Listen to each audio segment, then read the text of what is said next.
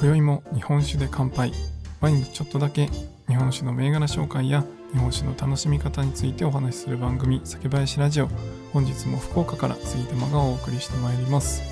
皆さんいかがお過ごしでしょうか？今日はいい天気ですね。まだね緊急事態宣言が出ているので最近は外に出ることがほとんどないんですけど、まあ、もうすぐね9月終わりになったら緊急事態宣言ほとんどのところで解除されるというお話も出てますので、まあ、それを楽しみに待っています。やっぱりね、外で飲みに行ったり、あとは日本酒のイベントをしたいと思ってずっと延期しているので、まあ、その辺も10月からいろいろ動けたらいいなと思ってます。福岡にお住まいの方とかですね、もし機会があればぜひこのイベントとか、え開催した時にはお越しいただけると嬉しいです。あの日本酒ね、いろいろ飲み比べながら楽しめるかなと思ってますので、ぜひぜひお越しください。さて、今回はですね、日本酒の味についてのお話になるんですが、味の輪郭がパキッとしてる日本酒、やんわりする日本酒っていうことについてお話したいと思います。今夜も最後までお付き合いください。はい、というわけで、皆さん日本酒飲んだ時になんとなくこの輪郭がパキッとするとか、えー、やんわりしてるなっていう感覚って分かったりしますでしょうか？まあ、なかなか普段ね、日本酒飲まれてない方、今聞いてくださってるリスナーの方の中でも、まあ、たまに日本酒飲みますよというぐらいだったら、えー、あんまりわかんないかなと思うんですけど、まあ、普段から日本酒を飲まれていたり、あとは飲み比べをした時にですね、この輪郭がパキッとした味なのか、やんわりしてるのかっていうのが、えー、なんとなく分かっていただけるかなと思います。で、この輪郭がパキッとするっていうのは、まあ本当にこう、塩味があったり、まあ、塩味ですね。塩味の感じがあったりとか、まあ、あの、しっかり味がするっていうイメージです。輪郭がパキッとするっていうのね。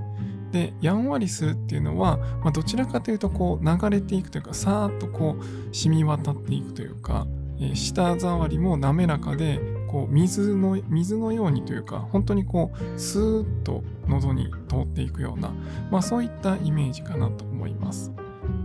でこれ何が違ってこういった味の違い、まあ、舌触りの違いっていうのが出てくるのかっていうと、まあ、いろんな要素はもちろんあるんですが、まあ、その中の一つに水の違いっていうのがあります。でさっき言った輪郭がパキッとする日本酒っていうのはどちらかというと香水を使っている日本酒になります。で一方でやんわりしてる、まあ、その舌触りが滑らかでこうスーッと入っていくようなそういった日本酒っていうのは軟水が使われているっていうことが、まあ、大きく分けてあったりします。まあ、この水っていうのはやっぱり酒蔵さんのある場所に固有のものであって、えー、すごいですね。その場所にあるからこそ出せる味。その場所にあるからこそ出せる個性っていうところに関わってきます。例えばこの水の話ですごい有名なのは灘の男酒伏見の女酒っていう言い方があります。でこれは何かっていうと、えー、灘の地域ですね。兵庫県の灘の地域の水っていうのが、ちょっと香水寄りなんですね。でそういう意味でこうしっかりした、まあ、さっき言ってるその僕が言ってる輪郭がパキッとするっていうのはそういうことなんですけどしっかりした味わいの日本酒が多くなるっていうことで、まあ、こうがっしりした筋肉質というかねそういう感じで男酒って呼ばれます。で一方で京都の伏見ですね。京都の伏見のお酒っていうのは女酒って呼ばれるんですがなんでかっていうと軟水を使っていてすごい柔らかい主質になりやすいんですね。まあそういった意味でこう女酒女性のようにこう滑らかしなやかなお酒になるということで女酒っていうふうに呼ばれたりします。まあ、こういうふうに男酒、女酒って言われるぐらい、まあ、その水の違いによって味わいの最後の仕上がり方っていうのが、輪郭がパキッとするか、やんわりするかっていうのがすごい変わってきます。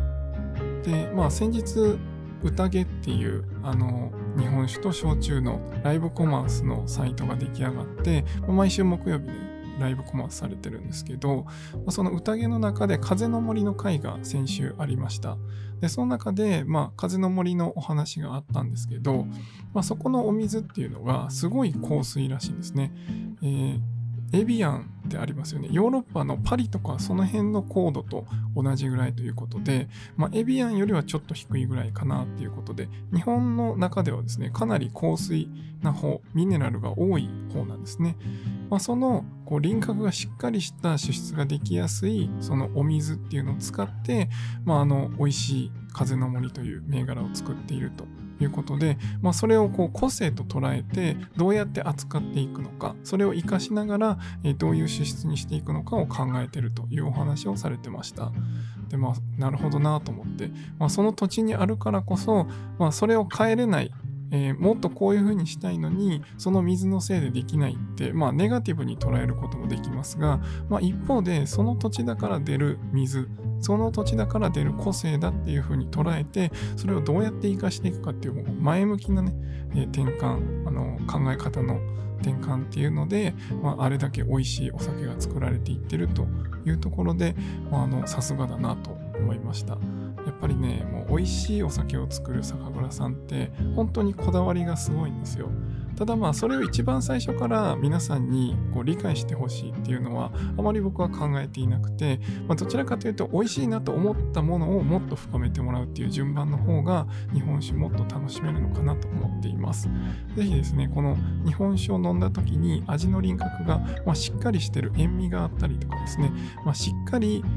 料理と合わせたりしてもこう負けないようなそういった主質になってるのかもしくはもう本当にこうとろけるようなこう舌触りの良くて、えー、スーッと入っていくようなそういった日本酒なのかっていうのを飲み比べていただいて、まあ、飲み比べたらねすごい分かりやすいのでそういうのを飲み比べていただいてでどっちが好きなのかとかですね、まあ、それはどういう風な料理に合わせたらいいのかか、えー、そういうふうなことを考えながら飲んでいただくのも楽しいかなと思います。まあ、まずはですね、灘の男酒、伏見の女酒っていうのを少しキーワードとして覚えていただいて、まあ、その飲み比べから始めるのがあの一番わかりやすいのかなと思います。まあ、他の地域もですね、そういったところで水の違いっていうのはありますので、まあ、その飲み比べてもらって、あ、ここは香水なのかな、軟水なのかな、まあ、だから美味しいとかそういうわけではなくて、その個性と捉えていただいて、いろんな飲み比べをしていただければと思います。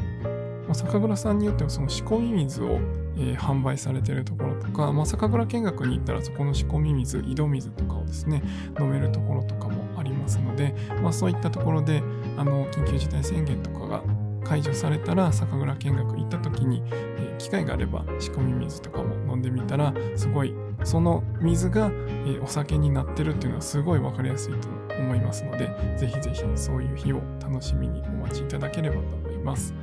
では今回は以上にしたいと思います。酒ピース、お酒のご縁で人がつながり、平和な日常に楽しみを。お相手は酒林ラジオパーソナリティ杉友がお送りしました。また次回の配信でお会いしましょう。良い夜をお過ごしください。